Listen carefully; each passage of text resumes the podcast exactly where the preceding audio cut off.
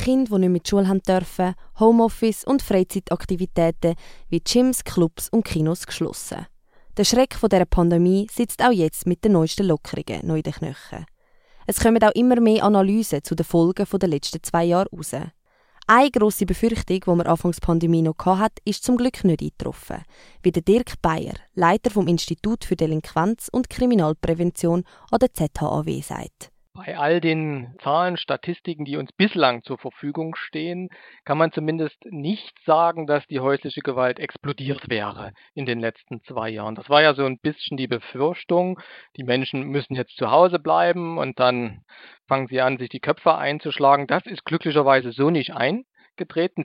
Von daher ist so der derzeitige vorsichtige Schluss, die häusliche Gewalt hat sich eher nicht erhöht, sie ist eher stabil geblieben. Die Ergebnisse beziehen sich aber nur auf die Schweiz. Die Resultate im Ausland sagen zum Teil schon sehr anders, meinte Dirk Bayer weiter. Für die Analyse hat man mit Angaben von der Polizei geschafft und zusätzlich 3000 Schweizer innen befragt. Auch wenn die häusliche Gewalt während der Pandemie im Großen und Ganzen stabil geblieben sei, gäbe es doch zwei Bereiche, die sich in den letzten zwei Jahren auffällig verändert haben. Der erste auffällige Befund, gerade bei jüngeren Menschen hat die Partnergewalt zugenommen. Die jüngere Generation, die mit Homeschooling beispielsweise noch extra Belastungen hatte.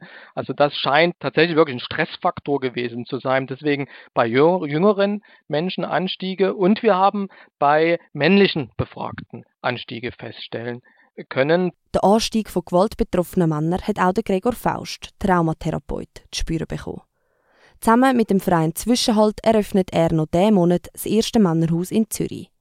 Nach Bern und Luzern wird Zürichs dritte Männerhaus für den Verein Zwischenhalt. Der Gregor Faust erklärt, warum viele Betroffene nicht über die erlebte Gewalt reden. Viele Männer sich zum Teil gar nicht so bewusst sind, dass Gewalt vorliegt oder dass sie es auch der klein machen. Ja, es war ja nicht so schlimm gewesen, ja, das ist nur ein Ohrfeige oder so. Und gar nicht wissen, was eigentlich läuft. Und sie wollen, dass das läuft. Möglicherweise ist es so, dass Männer nicht so gut drin sind, sich Hilfe zu holen oder sich Sport holen auch. Auch wollen sich arrangieren mit der Situation, die Hoffnung, dass es wieder gut wird, weil sie haben es ja mal gut gehabt. Äh, da spielen so Sachen mit rein, ja. Und dann Scham, Schuld, all das, ja. Scham und Schuld. Gefühl, wo viele Opfer von Gewalt teilen. Am Gregor Faust ist es wichtig, dass Betroffene und auch Angehörige von Betroffenen eine Anlaufstelle haben. Das erste Männerhaus in Zürich soll jetzt ein Zeichen setzen. Man möchte damit das Thema von Gewalt am Mann Stück für Stück enttabuisieren. Auch die Analyse von Dirk Bayer von der ZHAW malt da ein klares Bild dazu. Was mir wichtig ist in diesem ganzen Themenfeld, wenn wir über sehr schwere Formen von Gewalt sprechen, also schwere Körperverletzungen, Tötungsdelikte, versuchte Tötungsdelikte, dann ist es weiterhin so, dass das Frauen sehr viel häufiger erleben als Männer.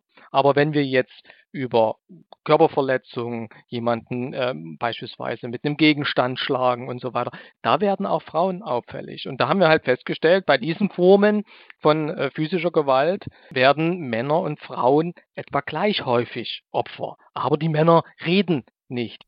Bei den weniger gravierenden Fällen von häuslicher Gewalt ist es zwischen den Geschlechtern fast ausgeglichen. Es falle den Männern aber nicht nur schwer, darüber zu reden, es wirke manchmal auch fast unglaubwürdig, wie der Gregor Faust in einem eindrücklichen Beispiel erzählt. Ein Mann, der physische Gewalt von seiner Frau erfahren hat und man hat ihm das gar nicht geglaubt, weil er ist 1,90 groß, äh, hat den schwarzen Gürtel im Judo und seine Frau hat ihm beide Handgelenke gebrochen. Und sie ist zierlich 1,50 und das kann man sich gar nicht vorstellen. Und der Punkt ist der, dass er sich nicht kann wehren gegen eine Frau, oder? Der Gregor Faust hofft mit dem neuen Männerhaus Betroffenen Anlaufstelle geben und den Mut, sich Hilfe zu holen. Auch nach Homeoffice, Homeschooling und Lockdown sollte niemand die Gewalt erleben oder sich unsicher fühlen.